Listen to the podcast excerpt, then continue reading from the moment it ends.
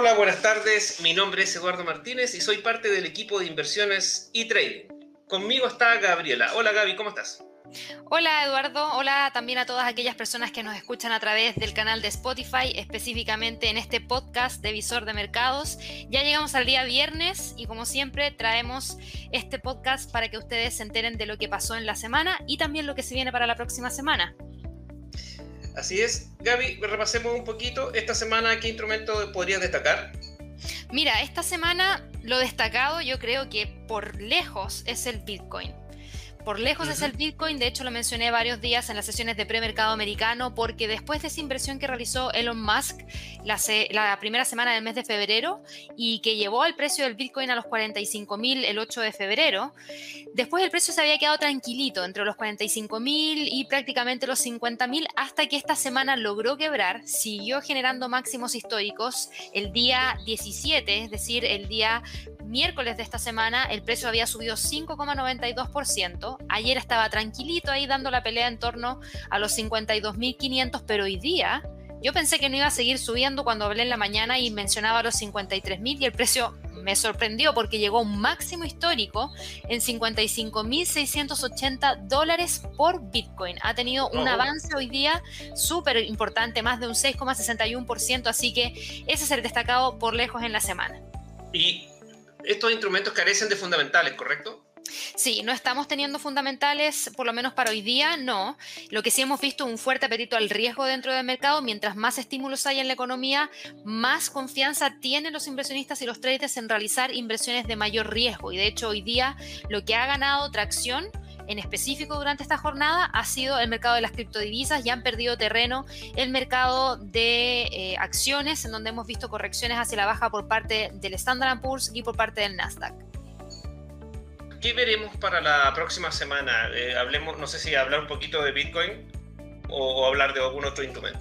No, mira, yo creo que hay harto de qué podemos hablar porque esta semana si bien el foco se va hacia el Bitcoin, porque el mercado accionario estuvo más tranquilito, tuvimos hartos fundamentales, muchos provenientes desde la zona euro, cifras de crecimiento que conocimos muy temprano en la semana, caída de 5%. Tuvimos también cifras provenientes desde Estados Unidos. El día de ayer las nuevas peticiones de subsidio por desempleo lamentablemente decepcionaron porque quedaron en 861 mil, que estaba muy por sobre los 765 mil que esperaba el mercado y eso le pegó muy fuerte al dólar. Y aquí quiero hablar un poquito acerca del dólar porque esa cifra empujó al precio del dólar hacia abajo y obviamente ganaron terreno el euro y la libra esterlina frente al dólar.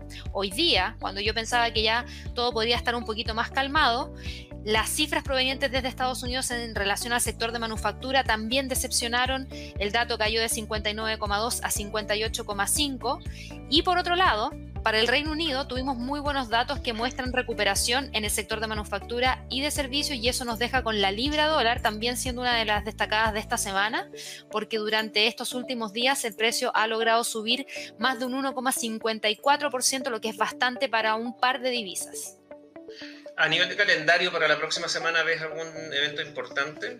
Para la próxima semana sí, tenemos varios eventos importantes que tienen relación a, obviamente, Estados Unidos, a también la zona euro. Vamos a partir el día martes, que va a ser el día con mayor cantidad de fundamentales, con la cifra de inflación para la zona euro y también datos de mercado laboral para el Reino Unido. Ojo con eso, porque se especula mucho que la tasa de desempleo en el Reino Unido podría subir en base a que rápidamente podríamos empezar a ver que la cantidad de estímulos que se le están entregando a las empresas para que mantengan a sus trabajadores empieza a decaer. De hecho, no deberían tener estímulos a partir del mes de abril y eso preocupa. También vamos a tener ese mismo día decisión de política monetaria del Banco Central de Nueva Zelanda, donde se espera que se mantenga la tasa en 0,25%. Y luego ya el día miércoles nos enfocamos en cifras de crecimiento para Alemania, algunos datos de, de venta de viviendas nuevas para Estados Unidos, y el día jueves vamos con órdenes de bienes durables para Estados Unidos, cifras de crecimiento donde se espera que en el cuarto trimestre de Estados Unidos se haya crecido alrededor de un 4,1% en cuanto a cifra preliminar. Y la semana termina el día viernes con un calendario muy tranquilito, así que el día viernes casi no deberíamos tener volatilidad.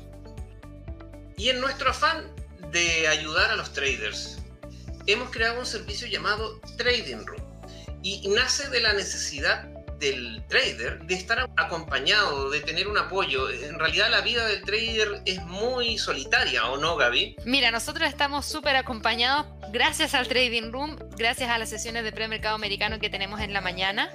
Eh, efectivamente lo que dices tú es correcto. Si una persona está haciendo trading, por lo general está haciendo trading sola. Hoy en día con la tecnología podemos acercarnos mucho más y compartir ideas de trading a través de plataformas que nos permitan acercarnos. Y una de esas es la sala de trading en vivo que nosotros tenemos, en donde Javier todos los días, de lunes a viernes, a partir de las 9 de la mañana, hora de Nueva York, eso es 30 minutos antes de que abra la bolsa en Estados Unidos, prepara todos los niveles de precio clave de distintos instrumentos y también va compartiendo con los traders sus ideas y también, obviamente, eh, revisa algunas ideas de trading que otros traders están compartiendo. Así que hacen un mix de varias ideas y eso permite que muchas personas puedan encontrar oportunidades que quizás por sí solos no podrían encontrar. Bueno, y también nos, estamos acompañados contigo en la mañana en el canal de YouTube. ¿Qué es lo que ves en el canal de YouTube, Gaby? Mira, en el canal de YouTube partimos muy tempranito, alrededor de las 6.30 hora de Nueva York, eso es 8.30 hora de Santiago, 12.30 hora de Madrid, y partimos muy tempranito destacando algo para esa jornada, siempre hay algo que destacar, y después de eso revisamos todos los mercados, revisamos la bolsa europea, la bolsa americana, el mercado de divisas, el mercado de las criptomonedas y también el mercado de materias primas. De cada uno de esos mercados, yo obviamente selecciono los instrumentos que la mayoría de los traders opera y obviamente después de que terminamos con esa revisión, vamos a una sección de preguntas en donde me hacen llegar las preguntas de los instrumentos que están operando y yo les entrego un poquito de feedback para que tengan los niveles de esa jornada. Quería mencionarles que, bueno, esta semana se llevó a cabo el Trading Day que tuvimos el día jueves. Fue bastante gente. Muchas gracias a todas aquellas personas que pudieron asistir. Prontamente les vamos a estar entregando la información del próximo Trading Day que vamos a estar realizando en marzo. Recuerden, siempre hacemos uno al mes y ahí tratamos de entregar información de perspectivas de trading, perspectivas de oportunidades de inversión en distintos instrumentos y también algo de técnica para que ustedes sigan potenciando sus conocimientos de este mercado. Así que les recuerdo, nuestra dirección es inversionesytrading.com. Luego pueden encontrar en productos lo que ya hablamos, hablamos del Live Trading Room, hablamos de todos los cursos que tenemos y los eventos, que es Trading Day, que acaba de comentarnos Gabriela. Así que ahora sí, Muchas gracias Gaby, eh, muchas gracias a todos por, por escucharnos y nos estamos viendo la próxima semana. Gracias Eduardo, gracias a todos quienes nos escuchan y que tengan un excelente fin de semana. Hablamos el próximo viernes. Hasta luego. Vale, nos vemos el próximo viernes. Chao, chao.